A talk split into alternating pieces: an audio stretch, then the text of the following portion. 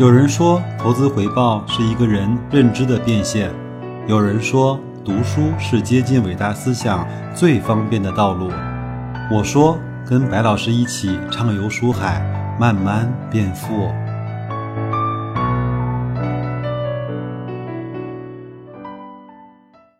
各位书友，大家好啊！我们今天呢，继续来学习投资要义的第三部分。我看了一下，都是我们个人投资者平时用的比较常见的一些工具。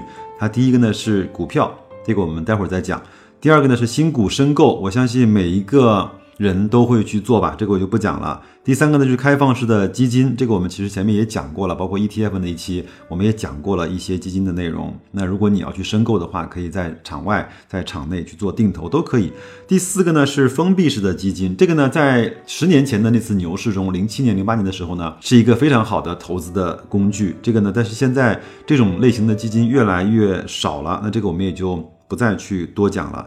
货币基金啊，包括就像华宝、天翼啊，你在场内去买的一些货币基金，这个我相信每个人也都非常好的容易去应用啊。包括我们在支付宝里面那个余额宝，它其实就是天弘的一支货币基金。第六呢，就是债券的逆回购，大家我也不讲这个，非常简单，可以去百度自行去学习吧。那如果你不知道什么叫二幺四零零幺，什么叫幺三幺八幺零的话，那你要去学习一下了啊。第七个呢是债券，我们前面其实讲到过一些资产配置啊，债券，还有就是包含很多债券的债券性的基金，这个我也不讲了。那所以说，在普通的投资工具中呢，我们今天就来着重讲一下作者呢是怎么去选股的啊。首先我们来开宗明义啊，股票呢是股份公司发行的所有权的凭证啊，是。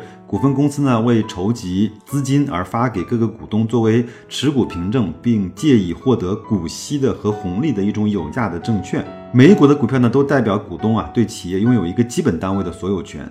每一只股票后面都有一家上市公司，这个是就是股票的一个基本的定义。首先呢，第一步，作者呢说，我们只有在市场整体的市净率，就是 PB 啊，低于两倍的时候，才进行下面的操作。因为投资工具的使用呢。必须要服从于系统性机会与系统性的风险。对于整体的市场呢，超过了两倍的 PB 的时候呢，他们。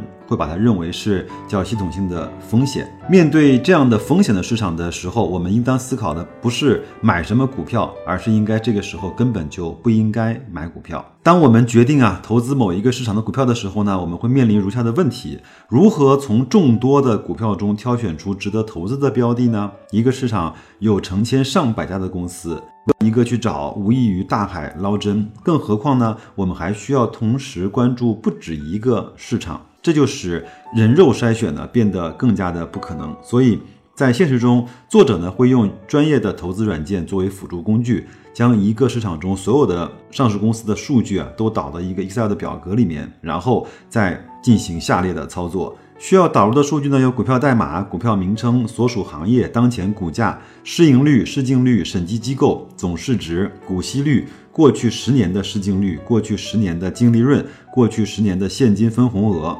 将这些数据导出来之后，我们开始对这些数据进行过滤啊。过滤呢，其实就做两个动作，就是排序和删除。它一共分为这几大步。第一步呢。将所有股票用市净率按照由低到高的次序来排序，然后呢，删除所有的高于一点五倍市净率的公司。那这一步呢做完之后，有人会说了，那我们就是把一些成长性的公司，包括像腾讯、格力这样的公司，就已经妥妥的删除在这个表格之外。但是这个呢，我们先不要去质疑它，等听完这个作者的逻辑之后，我们再来去做评判，好吗？第二步呢，删除所有过去的。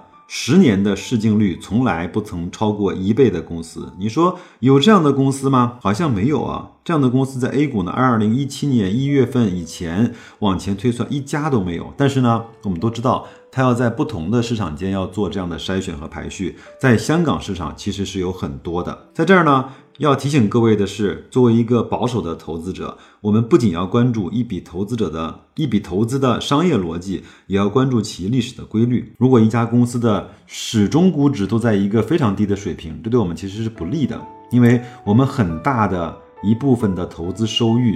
来自于投资体系的第二层级中的动态再平衡。第三步呢，删除所有审计机构不是全球四大会计事务所的公司。由四大会计所呢进行审计的公司，其财务造假的可能性会低很多。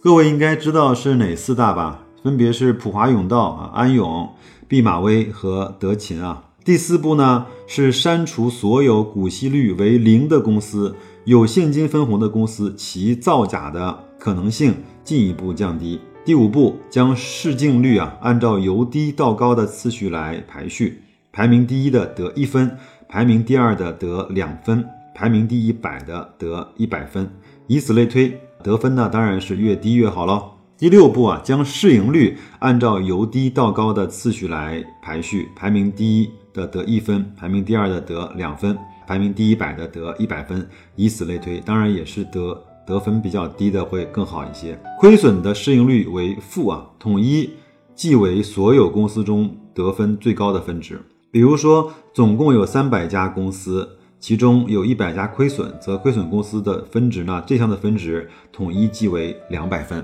讲到这儿啊，我不知道是不是有人已经晕了，就是这么怎么会这么复杂呢？他其实只做了两个事情，一个呢就是把不合格的先踢出去，然后呢再把合格的按照从优到劣的方式进行了一下排序啊。第七步啊，排完了市盈率和市净率之后呢，作者再把股息率按照指标呢由高到低的次序来排序，得分的规则是一样的啊，股息率越高的分数越低，得分越低的越好。第八步呢，将每一家公司的市净率、市盈率、股息率三项数据的得分相加，然后再由低到高的次序来排序，等比例的买入排名前三十的公司。有没有发现，他做了这么多的数据的筛选和排序之后，他其实得到了一个优质的投资的组合，就是从市净率到市盈率到分红率、股息率来看，它都是值得关注和值得去拥有的，因为他已经在第一步就把那些可能作假的公司全部都剔除在了公司和组合的之外啊。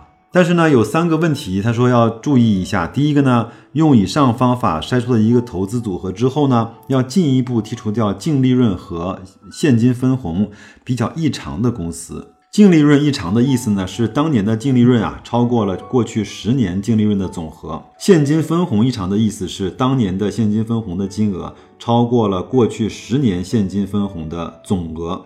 因为超出常规的净利润和现金分红呢，往往不能够持续啊。将符合该特征的公司剔除呢，可能会让我们错失一些投资的机会，但是这也是一些必要的防御。与机会相比啊，本金更加珍贵。这句话我非常的认同。第二个呢，我们要遵循行业分散的原则，每一个行业的配置不得超过资产的百分之二十。第三呢，等比例买入三十只股票的时候，这三十只股票呢，每一只占资产的比例并不是固定的，而是要遵循你当前的期望的仓位而决定。刚才说过啊，如果某一个股票市场的整体估值超过两倍的市净率，我们将不会配置该市场的股票。但是呢，当其估值在两倍以下的时候呢，却有很多种的情况，比如说。整体市场处于一点五倍的水平，我们该怎么办？我们配置在股权类的资产上的仓位呢，可能只有百分之三十。那么呢，我们就要为买入的三十只股票的每只分配百分之一的仓位。如果市场的估值呢处于一点零倍的市净率的水平，那我们配置在股权类的市场的仓位可能达到百分之五十。那我们就要为我们买入的三十只的股票呢，平均分配百分之一点六七的仓位。如果市场估值在零点七倍的时候，我们配置在股权类的上面的仓位呢，可能达到了百分之七十，那我们就要为我们这三十只股票呢，每一个配上百分之二点三的仓位。当我们将这个所谓的优秀投资组合构建完成之后呢，并非就高枕无忧了，我们需要每三个月来进行一次重新的筛选。用新选出的三只股票呢，来去替换掉原有的组合。不过通常来说，新组合和旧组合的重叠度是非常高的，就像指数一样，对吧？我们每一次实际需要替换的股票也只有三到五只，在新旧的组合替换的过程中呢。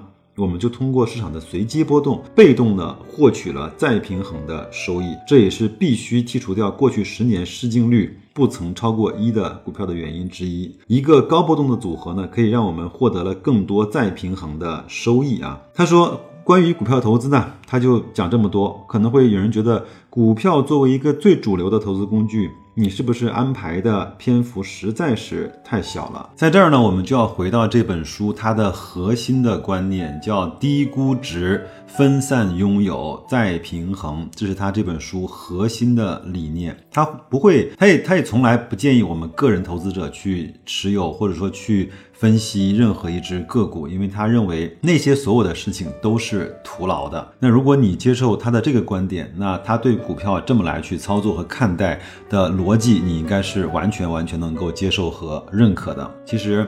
我从心里认为，个人投资者确实是应该按照这样的方式来去投资个股，但是无奈和我们每个人都有一些小小的所谓情怀，都希望自己能够通过自己的学习也好、分析也好，能够取得比市场更好的一点成绩和回报。这点白老师也未能幸免。但是我们通过学习之后呢，我们就知道对投资这件事情应该是非常严肃和客观看待的，可能不能够加入更多的主观情绪的因素。所以，我们通过学习，慢慢的去克服自己在人性中那些小小的波动，那些小小的情绪的变化，用更多的用这些知识来去武装自己，获得自己更好的那个投资的回报，好吗？那这本书呢，到今天为止我就给大家讲完了。它最后还有几个比较进阶型的投资的工具，但是我强烈不建议大家去学习它。第一个就是分级基金。